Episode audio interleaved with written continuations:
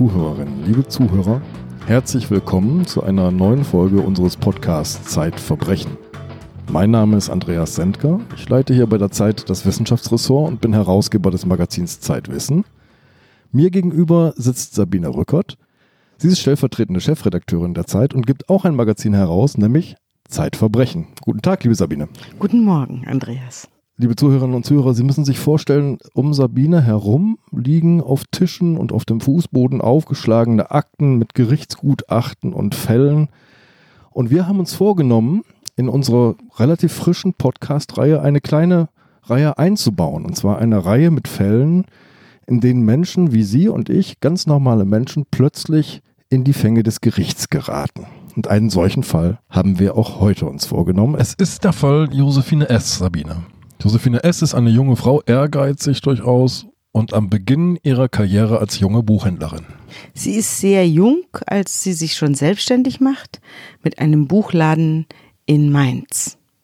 Und der Buchladen, der liegt zwischen zwei Gymnasien, sodass sie sich auf Schulbücher und deren Ad-Hoc-Bestellung spezialisiert hat. Also man kann sozusagen morgens vor der Schule hingehen, ein Buch bestellen und es sich bereits mittags abholen, wie bei einer Apotheke. Das war ihre Spezialidee und die hat auch sehr gut funktioniert, hatte allerdings den Nachteil, dass sie von morgens bis abends gearbeitet hat. Die hatte einen 14-Stunden-Tag quasi. Hatte einen 14 Stunden ja. und war noch nicht mal 25 Jahre alt. Mhm. Hat aber eine Menge gutes Geld verdient und war Feuer und Flamme. Ist also eine Person, die anpackt und zupackt und tüchtig ist. Im wahrsten Sinne des Wortes tüchtig. Und dann gibt es diesen Tag, da sitzt sie vor ihrer Mutter und sagt, Mama, ich bin schwanger. Ja, und die Mutter schaut erstmal ein bisschen eigenartig, denn sie sagt sich, naja, also der Buchladen, den gibt es ja jetzt erst ein Jahr. Und jetzt, äh, wie machen wir denn das? Du bist ja die ganze Zeit eingespannt und wie, wie wollen wir denn das machen mit dem Kind? Und dann sagt Josephine zu ihr, weißt du was, Mama? ich will jetzt Mama sein und wir verkaufen den Buchladen. Und ein Kind ist sowieso das größte Geschenk, das man haben kann. Das größte Geschenk, das man haben kann. Der Buchladen wird mit gutem Gewinn verkauft und Josephine freut sich auf ihr Baby.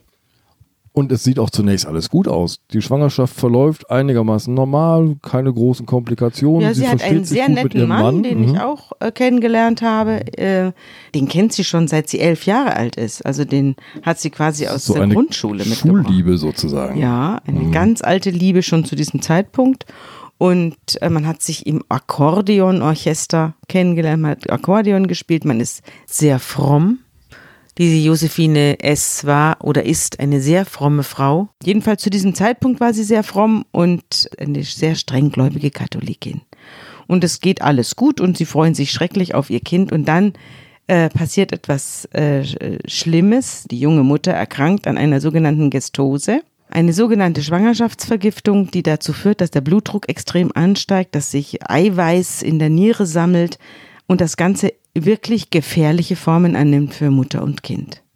Das Kind muss geholt werden. Das Kind muss, Mutter und Kind müssen jetzt gerettet werden. Das Kind muss es geholt wird werden. Regelrecht ein Notkaiserschnitt durchgeführt. Mhm. Dem Kind geht es am Anfang sehr schlecht. Es hat schlechte Abgarwerte. Und äh, bei der Mutter. Was sind Abgarwerte? Abgarwerte sind die, äh, die Reflexe und die ersten Untersuchungen, die man bei mhm. einem Neugeborenen macht und schaut, ob alles okay ist. Und die erste Untersuchung verläuft nicht besonders gut bei dem Baby. Und das macht ihr große Angst. Und auch, dass der Arzt dann zu ihr sagt, ja, Frau S., Sie sind auch noch nicht über den Berg. Wie das mhm. mit Ihnen ausgeht, wissen wir auch noch nicht. Mhm. Und durch diesen brutalen Einbruch der Krankheit in ihr Leben wird sie konfus.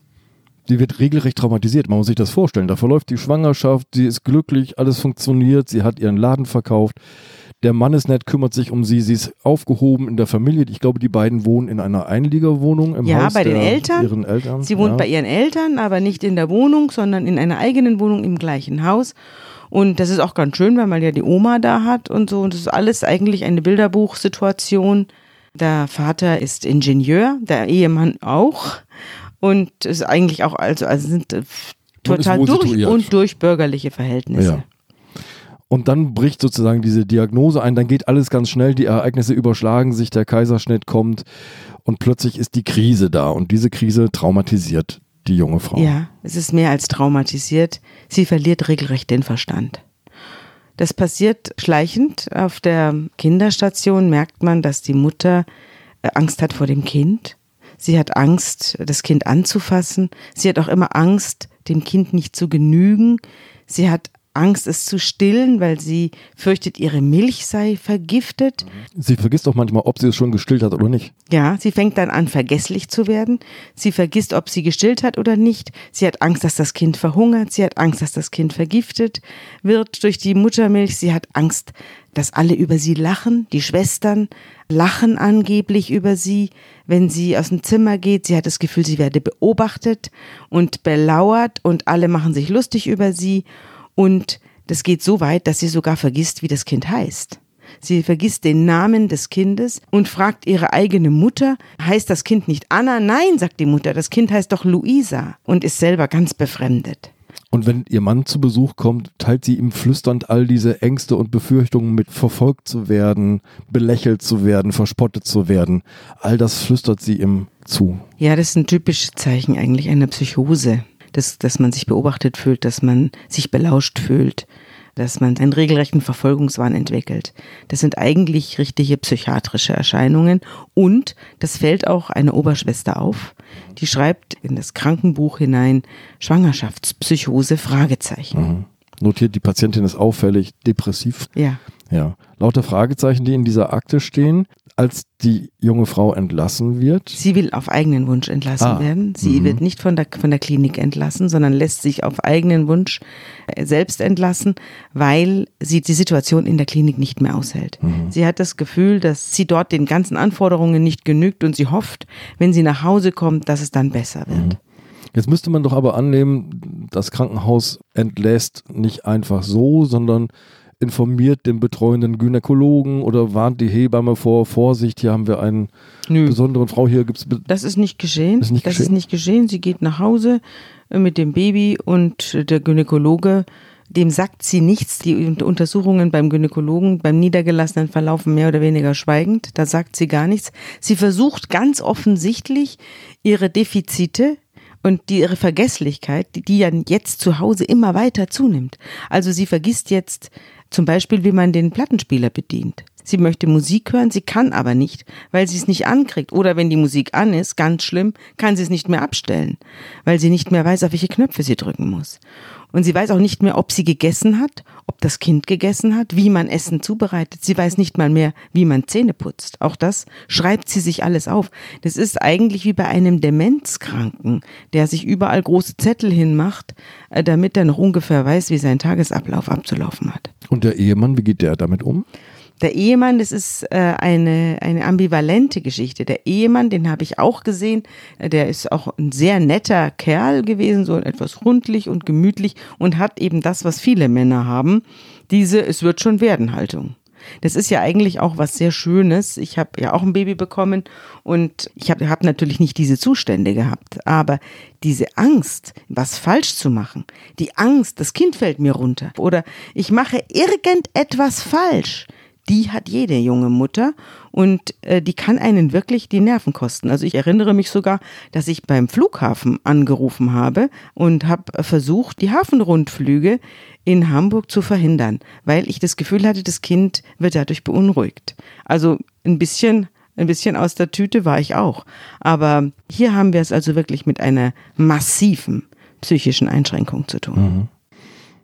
Und da ist dieses Verhalten des Mannes natürlich relativ verhängnisvoll, ja. Ja, der, der Mann der denkt. flüchtet sich auch in seine Alltagstätigkeiten. Ja, der, der, der meint, es ist doch alles gut. Er sieht eine junge Mutter, die sich um nichts anderes kümmert als um dieses Kind und die äh, immer das Gefühl hat, sie macht es nicht richtig, aber er sieht nicht, dass sie etwas falsch macht. Er verkennt die Situation. Er verkennt die Situation insofern, als er denkt, es wird schon wieder. Das wird jetzt einfach noch ein, die Eingewöhnungsphase sein. Das Baby ist ja noch nicht mal 14 Tage alt. Also das äh, wird sich alles richten. Das glaubt er. Und es tut es eben nicht. Jetzt kommt der 1. September 2002. Die beiden sitzen zusammen, sie hat das Kind auf dem, auf dem Arm und äh, brabbelt Dinge vor sich hin, macht gar keine vollständigen Sätze und ihm reicht's irgendwann und er sagt Blödsinn. Ja, es ist ein, ein Samstag die Mutter, also ihre eigene Mutter, hat jetzt langsam das Gefühl, dass hier was richtig schief läuft. Und sie sagt zu ihr, wir müssen zu einem Arzt gehen. Du, mit dir stimmt was nicht im Oberstübchen.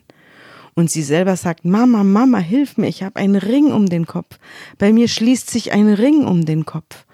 Und äh, die, der Mutter wird Himmelangst und sie versucht, einen Psychiater zu erreichen, aber der hat schon die Praxis geschlossen. Und dann beten die beiden, lieber Gott, mach, dass bald Montag wird, dann gehen wir zum Psychiater. Dass es natürlich psychiatrische Notdienste gibt und so weiter, das haben sie irgendwie nicht auf dem Zettel. Sie meinen, am Montag reicht es noch, sozusagen, zum Doktor kann. zu gehen. Mhm. Am Samstag, also am Tag danach, sitzt sie also mit dem Baby im Arm, hat gerade gestillt. Ihr Mann hat ihr Frühstück gemacht, sagt, isst doch was du hast, du isst ja nichts mehr. Sie sagt, ich kann nichts essen, ich kann nichts essen und fängt dann an, vor sich hin zu reden und völlig zusammenhängende sogenannte Angstfetzen, so sagt es der Mann später, von sich zu stoßen. Ich kann das nicht, ich bin schlechte Mutter, ich bin schlecht für dieses Kind und so weiter. Und dann sagt er, ihm reißt jetzt der Geduldsfaden und er sagt, das ist doch alles Blödsinn. Siehst du denn nicht, dass alles gut ist? Das Kind hatte sich auch erholt, es war jetzt gesund, es hatte super Abgarwerte. Und dann mit einem tierischen Laut, mit dem Laut eines Tieres, springt sie auf und schleudert das Kind zu Boden. Mit aller Gewalt. Und dann bleibt sie stehen und die beiden sind vollkommen fassungslos und das Kind ist sofort tot. Und dann rufen Sie den Notarzt. Sie, das heißt, sie ruft zuerst die Hebamme an und sagt, mein Kind schnauft nicht mehr. Die Hebamme kommt und verkennt die Situation auch. Sie hat ja die, die Hebamme hat die Situation die ganze Zeit verkannt. Sie hat auch nicht erkannt, dass sich da eine psychische Krankheit anbahnt. Und dann stehen sie wie angewurzelt da und dann kommt der Notarzt und kann das Kind aber nicht retten. Das Kind stirbt noch an Ort und Stelle. Und die Mutter entsetzt schreit, ich war das nicht. Ich, ich war, war, das nicht. nicht, ich war das nicht. Es war ein schwarzer Schleier über mir. Das sagt sie. Und dann wird sie in äh, die Psychiatrie gebracht und bleibt dort ganz für sich, will niemanden sehen, will auch ihren Mann nicht mehr sehen und redet davon, dass sie ins Kloster geht und äh, findet eigentlich nur Trost bei dem äh, Seelsorger in dieser psychiatrischen Anstalt, der sich mit ihr auseinandersetzt und der sich mit ihr unterhält. Und dort sieht man natürlich, dass sie eine psychische Erkrankung hat. Man weiß bloß nicht, was für eine. Man weiß nicht, ob sie jetzt eine, ein Trauma hat oder man, man kann das nicht richtig einordnen, ihre Ausnahmesituation. Man weiß nur, sie ist sehr krank und sie kriegt sehr, sehr starke Medikamente gegen Angst, gegen Schlaflosigkeit, gegen alles, was ein Menschenherz bedrücken kann. Liebe Hörerinnen und Hörer, die aktuelle Ausgabe von Zeitverbrechen ist jetzt versandkostenfrei im Zeitshop bestellbar unter dem Link shop.zeit.de-verbrechen. Das ist so irre an diesem Fall. Du beschreibst, welche Hölle in, im Kopf dieser Frau herrscht, sozusagen. Und schreibst, gibt es denn ein größeres Inferno, als zu töten, was man über alles liebt? Ja, ich glaube, es gibt nichts Schlimmeres. Diese Frau hat mich sehr, sehr beschäftigt und sehr, sehr angefasst, weil ich habe mich sehr lange mit ihr unterhalten, auch mit ihrer, mit ihren Eltern. Äh, die Familie war vollkommen aus der Tüte, auch durch Schuldgefühle, weil sie diese Erkrankung nicht gesehen haben. Mhm. Äh, und die Frau, der war alles egal. Also die hatte abgeschlossen eigentlich mit dem Leben. Das Seltsame ist aber, wie unscharf wenn man durch die Krankenakten geht, diese Diagnosen immer sind. Da gab es diesen Verdachtsmoment, über den wir schon gesprochen haben, in der Entbindungsklinik, wo die Krankenschwester notiert, Schwangerschaftspsychose, Fragezeichen, Depressiv, Fragezeichen. Jetzt ist sie nach diesem entsetzlichen Vorfall. Nach dem entsetzlichen Tod von Luisa, ist sie in der Klinik und die Diagnose ist auch wieder total unscharf. Yeah. Anpassungsstörung, yeah. Zustand nach nicht näher bezeichneter psychischer Störung ja, im Wochenbett Man wird nicht da. schlau aus ihr, weil sie eben so viele verschiedene Varianten von Störungen aufzeigt. Manchmal ist sie vergesslich, dann wieder hat sie wahnsinnige Ängste, äh, dann wieder hat sie Verfolgungswahn und äh, als sie dann in der Klinik ist, ist sie vor allem depressiv und will nicht mehr leben. Also es ist ein bunter Strauß sozusagen an schrecklichen Zuständen. Ich habe mich an das Theaterstück von Jean-Paul Sartre erinnert gefühlt, der ja ein Stück über die Hölle geschrieben hat. Das heißt geschlossene Gesellschaft. Drei Personen werden in einen Raum gesperrt, ein Mann, zwei Frauen. Sie sind alle drei tot. Das wissen sie. Und sie fragen sich jetzt, was sie hier sollen in diesem Raum.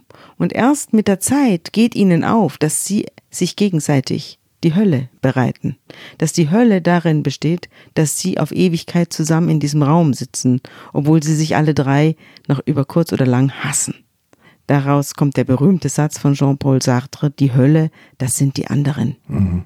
Und als ich mit Josephine S. zu tun hatte, da habe ich auch viel über diesen Satz nachgedacht und ich glaube, so einen Satz kann man nur schreiben, wenn man niemals eine psychiatrische Erkrankung hatte. Wer eine psychiatrische Erkrankung hatte, auch wenn nur vorübergehend, der weiß, dass die größte Hölle äh, man selber sein kann. Und ich glaube auch, dass Josephine S. die größte Hölle durchlebt hat, die man durchleben kann. Sie hat mir wirklich von Herzen leid getan. Und was jetzt kommt, hat der Sache noch die Krone aufgesetzt. Denn natürlich ist das geschehen an diesem 1. September 2002 eines, das jetzt die Staatsanwaltschaft, die Strafverfolgungsbehörden und das Gericht beschäftigen. Ja. Zunächst mal die Polizei, die kommt und äh, führt Befragungen durch und dann geht die Sache an die Staatsanwaltschaft. Die Polizei handelt ja nicht eigenständig, sondern ist immer auf die Anweisungen der Staatsanwaltschaft angewiesen. Und die Staatsanwaltschaft sagt, okay, wir müssen Frau S untersuchen lassen. Und wir haben hier einen berühmten Sachverständigen in Mainz, den Professor Glatzel. Der ist auch wirklich berühmt gewesen. Äh, der hat viele Lehrbücher geschrieben, viele Fortbildungen gemacht. Der Name Glatzel ist in der forensischen Psychiatrie, ja in der Psychiatrie generell ein sehr bekannter Name. Ich kannte den Namen Glatzel auch, allerdings aus einem unerfreulichen Zusammenhang, denn ein Jahr vor dieser ganzen Sache gab es einen berühmten Fall, das war der Fall Sabasch. Da war aus der Ostseeklinik, einer psychiatrischen Klinik, ein Patient entlassen worden.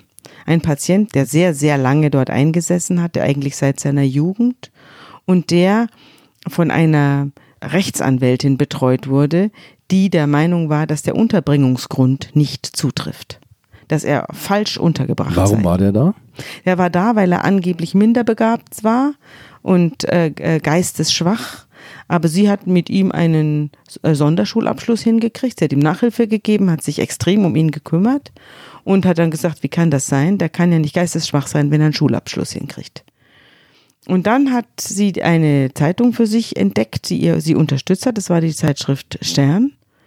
Und der Stern hat sich also dieses Sabasch angenommen und hat gesagt, wie kann das sein, dass jemand so lange in der Psychiatrie sitzt, ohne dass er einen wirklichen Unterbringungsgrund hat. Und ich muss dazu sagen, Sabasch war durch Sexualdelikte vorher aufgefallen. Er hatte Frauen überfallen und ihnen die Hose runtergezogen. Also er hatte niemanden umgebracht oder vergewaltigt, aber er hatte zwei Frauen, Fußgängerinnen, überfallen und ihnen die Hose runtergezogen. Und dadurch kam er eben in die Psychiatrie und weil er eben sich nicht geöffnet hat und weil er auch ein schwieriger Patient war und auch wirklich nicht besonders schlau, ist er da irgendwie versauert. Das muss man auch sagen. Die Psychiatrie hat ihm schon Unrecht getan. Aber was jetzt kam, war, war bodenlos. Also der Stern hat sich dann eingeschaltet und hat dann den Kampf für diesen Untergebrachten aufgenommen und hat dann einen berühmten Sachverständigen hinzugezogen, Professor Glatzel, Glatzel. Mhm. der sich den anschauen sollte. Aber Professor Glatzel hat sich äh, mit diesem Herrn Sabasch sehr wenig Mühe gemacht. Also man weiß ja genau, wenn einer eine Psychiatrie betritt und sie verlässt, dann muss er das ja, wird das alles notiert. Da geht keiner aus und ein bei einer forensischen genau, Kriminalpsychiatrie, ja. Da geht keiner aus und ein und man weiß es nicht, sondern da wird jedes Mal genau notiert, wann einer kommt, wann einer geht. Deswegen weiß man, dass sich Professor Glatzel mit Herrn Sabasch sehr wenig beschäftigt hat. Äh, er hat dann aber trotzdem ein sehr dickes Gutachten über ihn geschrieben, das sich toll liest. Also es geht dann um den Menschen in der totalen Institution und es ist wirklich toll zu lesen. Nur hat es mit dem einzelnen Patienten relativ wenig zu tun. Und die Konsequenz des Gutachtens? Die Konsequenz des Gutachtens von diesem Untergebrachten sind keine rele strafrechtlich relevanten Taten mehr zu erwarten. Das war das Ende vom Lied. Und daraufhin musste die Klinik die Türen öffnen und diesen Mann in die Freiheit entlassen. Da stand auch schon der NDR mit allen Kameras und die ganze versammelte Presse vorneweg der Stern und die natürlich die begeisterte Rechtsanwältin und dann nahm man also diesen Sabasch in Empfang und feierte ihn groß mit großem Hallo und dann ließ man ihn fallen. Dann fuhr man in Urlaub oder sonst wohin und er war allein in seinem kleinen Zimmerchen, das er irgendwo bekommen hatte. Und drei Monate später überfiel er eine Frau und vergewaltigte sie. Und sie kann von Glück sagen, dass sie mit dem Leben davon gekommen ist. Das war das Ende. Und natürlich fragte man sich, wie Herr Professor Glatzel auf diese Idee kommt, dass von diesem Mann keine strafrechtlich relevanten Taten mehr zu erwarten sind. Die Klinik war da anderer Meinung gewesen. Wir reden jetzt so lange über diesen Vorfall. Weil Glatzel jetzt wieder eingeschaltet wird. Mhm. Und deswegen hat mich dieser Fall auch interessiert. Ich hatte mit dem Fall Sabasch vorher zu tun, ich habe auch über ihn geschrieben. Und jetzt hatte ich wieder mit Glatzel zu tun und Glatzel hat sich Josephine S. vorgenommen und hat sie exploriert. Ich muss jetzt einmal dazwischen fragen nochmal. Also Josephine S. wird jetzt von der Staatsanwaltschaft verfolgt. Die Polizei hat Befragungen vorgenommen. Hat sie denn einen Rechtsbeistand? Wird sie unterstützt? Hat sie sich einen Anwalt genommen? Sie hat sich zu diesem Zeitpunkt noch keinen Anwalt genommen. Sie hat einen Onkel, der ist sogar Landgerichtspräsident in Mainz. Und der sagt, du brauchst keinen Anwalt. Der glaubt also durch und durch an die Strafjustiz und an die Gerechtigkeit des Großen und Ganzen, dieser Onkel. Aber da sieht man mal, dass Richter vielleicht nicht die klarste Sicht auf die Strafjustiz haben. Das ist mir öfter aufgefallen, später auch, als ich pensionierte Richter im Gewand der Verteidiger gesehen habe. Also es gibt ja oft pensionierte Richter, die dann später, nachdem sie die Altersgrenze erreicht haben, als Verteidiger weitermachen, weil sie dort der 65-Jahresgrenze nicht unterliegen. Und die sieht man dann vor Gericht herumhantieren, dass, ein, dass einem die Schuhe auszieht. Mhm. Aber das nur am Rande.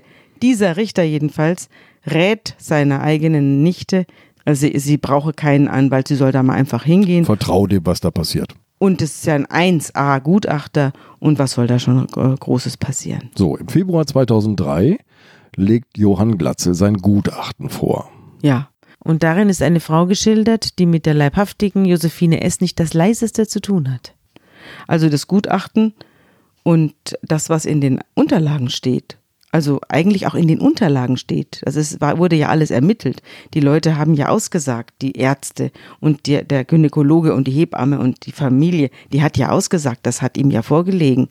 Ich weiß nicht, wie er zu diesem Ergebnis kommt. Er hat jedenfalls festgestellt, dass Josephine S. eine ehrgeizige junge Frau ist, die keine Lust hat, äh, ein Kind zu haben und darüber ihre Karriere als Buchhändlerin zu verlieren und er deshalb das Kind zu Boden geschleudert hat, weil es ihr auf den Wecker gegangen sei und äh, weil es sie beim Karriere machen und beim Ich, Ich, Ich äh, sein gestört habe. So, das ist die Konsequenz. Und ich habe mir dann schon gedacht, das kann ja wohl nicht wahr sein, was äh, der dazu Papier gebracht hat. Auch eben, dass sie bis in den achten Schwangerschaftsmonat geraucht habe und so weiter. Die Frau hat nie in ihrem Leben eine Zigarette angefasst. Summe des Gutachtens, der Störfaktor Baby wird sozusagen von einer monströsen Karrieristin zu Boden geschmettert. So ist es. Und jetzt soll sie es loshaben. Dann hat er noch eine Psychologin eingeschaltet, eine ältere Dame, Frau K., die hat dann noch allerhand Klecksteste mit unserer Josephine S. durchgeführt. Rorschach-Test. Ja, sie hat viele verschiedene Teste mit ihr, Tests mit ihr durchgeführt, aber unter anderem eben auch wirklich Tests, die an der Grenze zur Unseriosität sind. Und ich muss auch sagen, dass mich nach diesem Gutachten die Frage, was nützt die Psychologie eigentlich, dann doch beschäftigt hat. Denn die Psychologie hat in diesem Fall der Josephine S. und auch der Strafjustiz keinen Gefallen getan. Das war eine Katastrophe. Die Frau hat also mit Josephine S. Klecks-Teste durchgeführt und andere Tests und kam zu dem Ergebnis, sie habe es mit einer ganz unsympathischen Simulantin zu tun, Erst hat sie ihr Kind umgebracht und jetzt will sie mit allerhand Unfug, das sie hier erzählt, sie macht sich dümmer, als sie ist. Mhm. Sie gibt dumme Antworten, sie gibt Antworten, die mit der Realität nichts zu tun haben. Auf die Frage, wie viele Einwohner hat die Bundesrepublik Deutschland, sagt sie, ich weiß es nicht, ich weiß es nicht, vielleicht 200.000. Da fühlt sich die Sachverständige hinters Licht geführt und äh, macht aus dieser Abneigung gegen ihre Probandin gar keinen Hehl. Mhm. Also sie hält sie für gesund Mhm. Und erklärt sich diese ganzen Anwandlungen der Josephine S., erklärt sie sich mit Bösartigkeit, Zynismus und niederen Beweggründen. Und sie lässt in ihrem Gutachten kein einziges gutes Haar an dieser jungen Frau. Es war ein Vernichtungsschriftsatz. Ich habe so ein Gutachten in meinem ganzen Leben noch nicht gelesen und auch später nie wieder.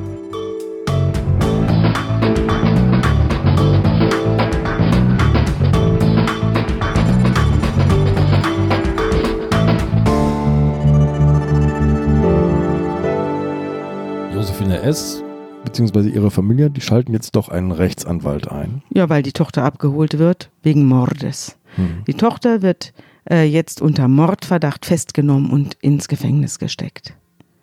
Und sie lässt das alles geschehen. Es ist auch alles am ersten äh, Geburtstag ihrer Tochter. Da wird sie verhaftet. Da wird sie verhaftet. Sie hm. will gerade zum Grab gehen mit Blumen. Und da kommt die Polizei und nimmt sie mit. Und dann wird sie in die Untersuchungshaft gesteckt und da muss sie sich dann Sträflingskleidung anziehen und kommt in eine Werkstatt, wo sie Sektverschlüsse herstellt. Aber es ist ihr alles egal. Sie geht auch mit, sie tut nichts weiter. Ähm, sie kämpft auch nicht, weil sie das Gefühl hat, es hat sie schon alles irgendwie verdient. Ihr war wirklich alles egal.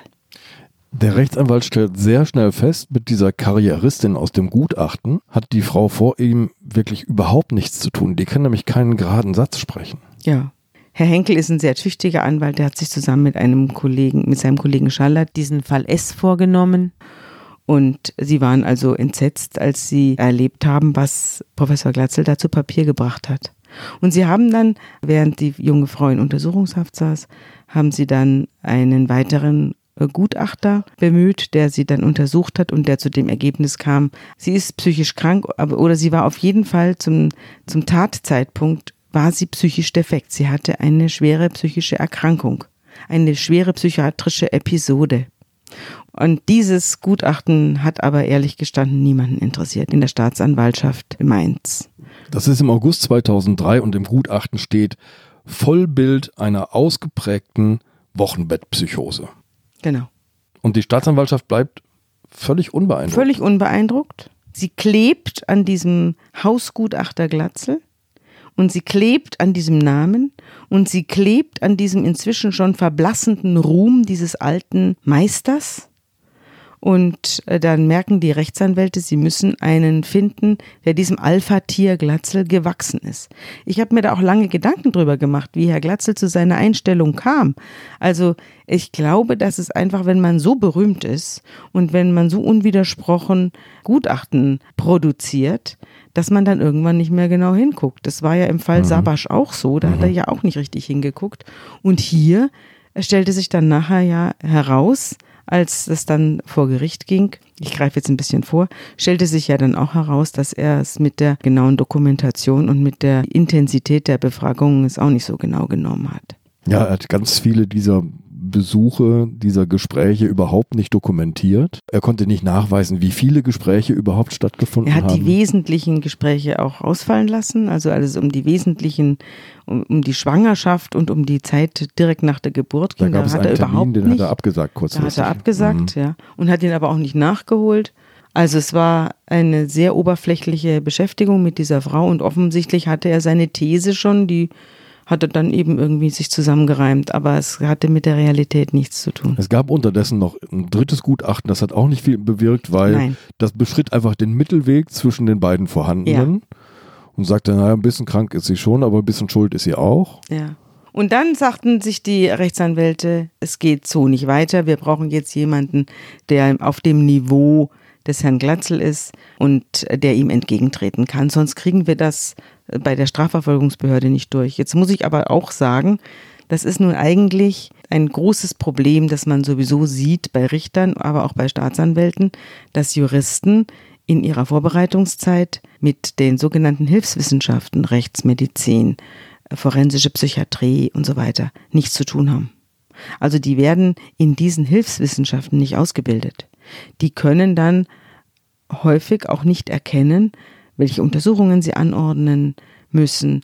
Sie können nicht erkennen, ob da hier nach allen Regeln der Kunst gearbeitet worden ist oder schlampig, obwohl sie doch eigentlich den Wissenschaftler führen müssen. Also die Führung geht immer vom Gericht oder von der Staatsanwaltschaft aus und der Wissenschaftler muss das herausfinden, was man von ihm verlangt.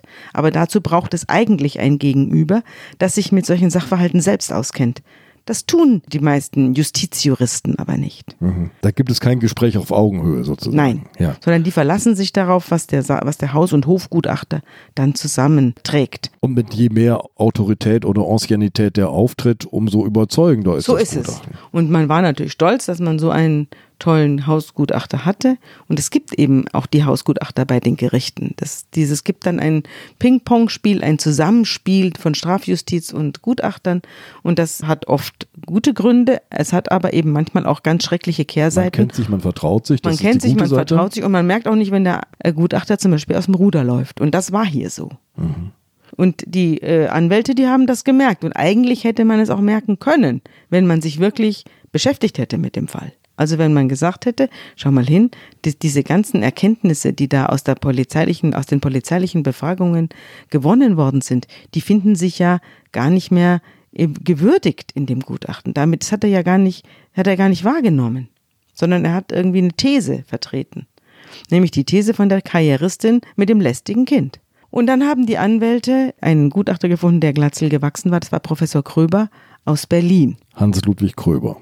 Ja, und der hat sich dann mit Josephine S. beschäftigt. Der hat sie mehrfach exploriert, hat diese Explorationen auch ziemlich genau dokumentiert. Exploration nennt man diese Gespräche, die die Gutachter führen, um herauszufinden, welche Persönlichkeit sitzt da Genau. eigentlich vor mir, Genau. was gibt's da für eine Vorgeschichte, ist das, was ich da vor mir habe, eine krankhafte psychische Störung, kann ich der Frau trauen, Ja.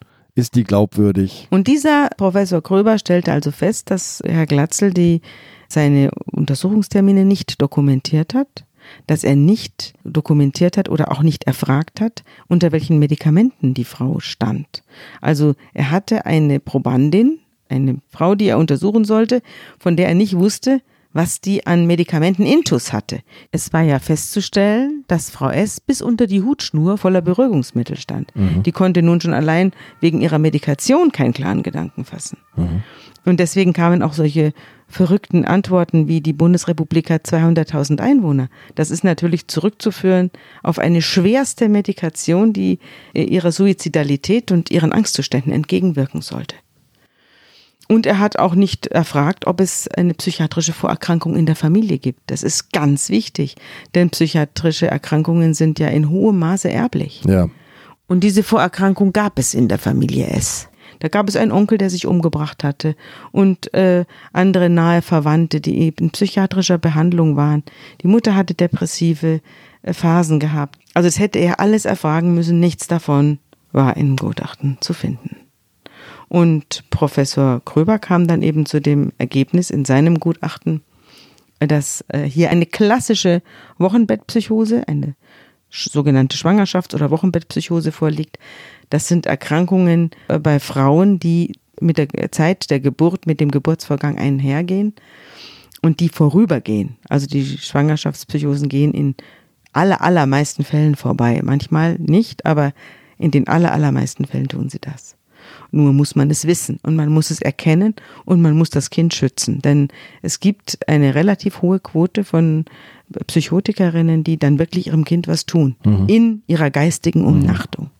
das Spannende finde ich, was du beschreibst, ist, diese Co-Gutachterin von Johann Glatzel, die Psychologin, sitzt im Gerichtsverfahren, hört sich das alles an und bleibt aber bei ihrer Position, verweist weiterhin auf ihre komischen Tintenklecksteste und sagt, naja, das ist doch alles Show hier, was die Frau da vorführt. Diese Hauptverhandlung, in der ich gewesen bin, war schon die zweite. Es hatte davor noch eine erste Hauptverhandlung gegeben, in der Professor Kröber gar nicht eingeladen war.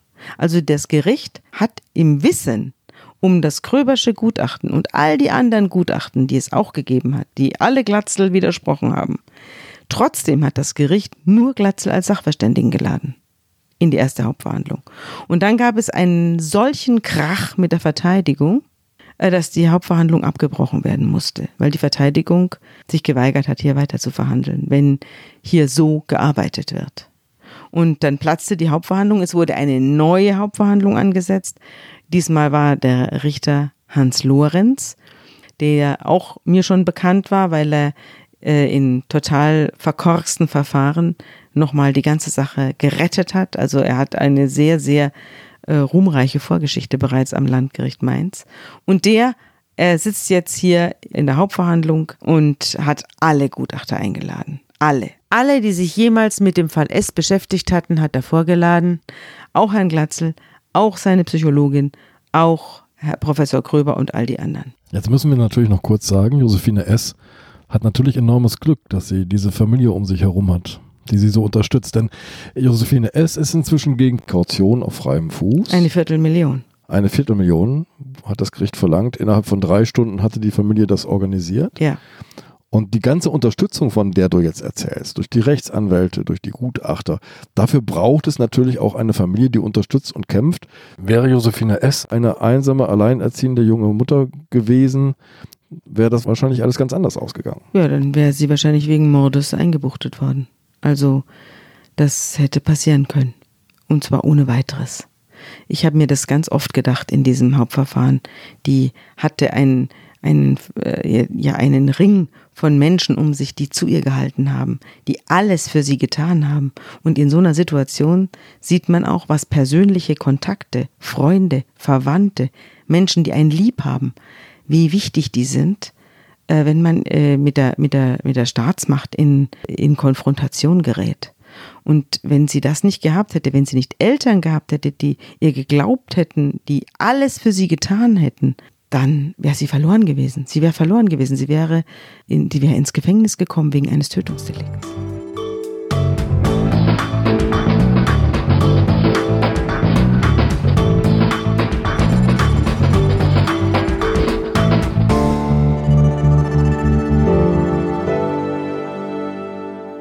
Ich habe dich unterbrochen, liebe Sabine, entschuldige. Bitte spring doch zurück in die zweite Hauptverhandlung.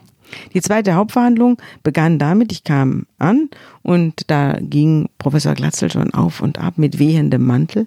Man hat schon gesehen, hier ist äh, der Chef und war auch bestens, bester Stimmung, hoch aufgeräumt und hat alle freundlich begrüßt. Und dann ging man rein und äh, dann wurde die ganze Hauptverhandlung wiederholt. Es wurden alle Zeugen aufgerufen, die Ärzte erzählten, die Schwestern erzählten von der Patientin, die also wirklich verrückte Sachen machte auf der Station. Die Hebamme erzählte, die Mutter erzählte, der Gynäkologe erzählte. Alle waren da und alle sprachen. Und vor allem die Schilderungen der engsten Verwandten von Josephine S. machten eigentlich klar, dass diese junge Frau schwer krank war zum Zeitpunkt dieses Tötungsdelikts. Es ging eben um die Frage, war sie jetzt dafür verantwortlich zu machen oder nicht? Schuldfähig. Schuldfähigkeit, ja.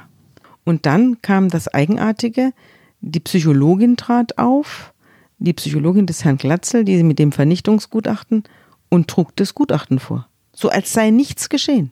So als habe sie die letzten Tage und Hauptverhandlungstage einfach verschlafen oder habe Tomaten auf den Ohren und Augen gehabt. Also sie hat nichts an ihrem Gutachten geändert. Wieder war die Rede von der zynischen Schauspielerin, die sich hier eine psychische Krankheit ausgedacht hat, äh, die sie jetzt hier vorspielt.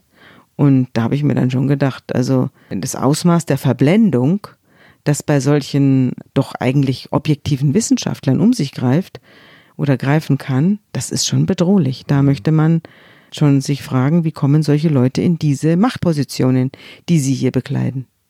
Und nach ihr sprach dann Professor Glatzel selbst und machte die 180-Grad-Wende. Also die Psychologin mitten stand im Verfahren. mitten im Verfahren, pflichtete er äh, dem Gutachten des Professor Kröber bei. Es handle sich hier um eine schwere äh, Wochenbettpsychose und die Frau sei auf keinen Fall schuldfähig. Sie habe vollkommen ohne Schuld gehandelt. Wie reagiert das Gericht? Plötzlich wird der belastende Gutachter zum entlastenden Gutachter. in Ja, das Gericht hat sich das auch gefragt. Profe äh, Kehrtwende. der, der Vorsitzende Lorenz hat gefragt, Professor Glatzel, wie kommen Sie dazu? Sie sagen jetzt das Gegenteil von dem, was in Ihrem Gutachten steht.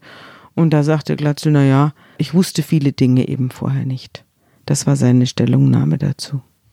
Es gab noch, das habe ich bei dir nachgelesen, einen bemerkenswerten Auftritt des Vaters.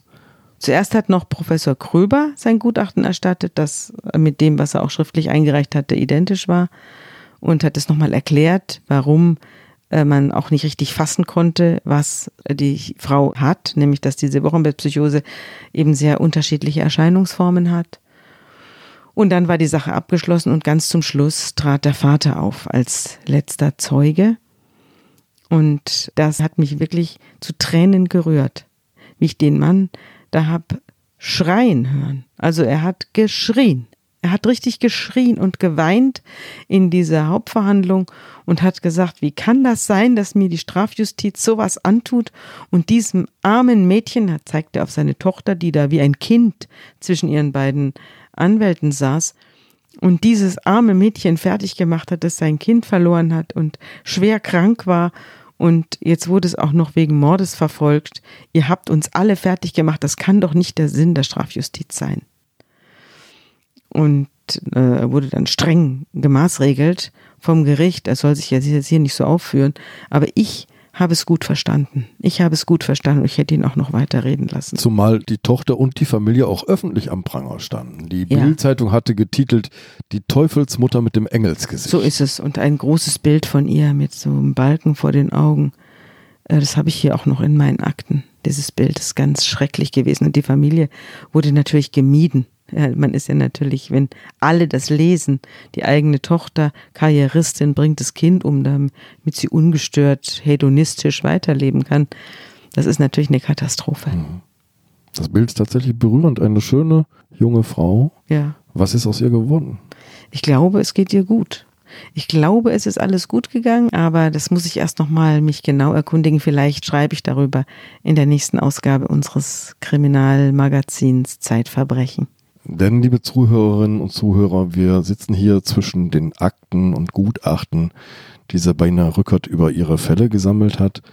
Und wir blättern für Sie diese Fälle noch einmal auf. Und einige dieser Fälle nimmt Sabine und nehmen andere Autoren der Zeit noch einmal auf und erzählen sie weiter, was danach geschah. Das können Sie möglicherweise in der nächsten Ausgabe von Zeitverbrechen lesen. Genau, die wird dann irgendwann im Herbst erscheinen. Liebe Sabine, Vielen Dank für diesen Einblick. Lieber Andreas, ich danke dir.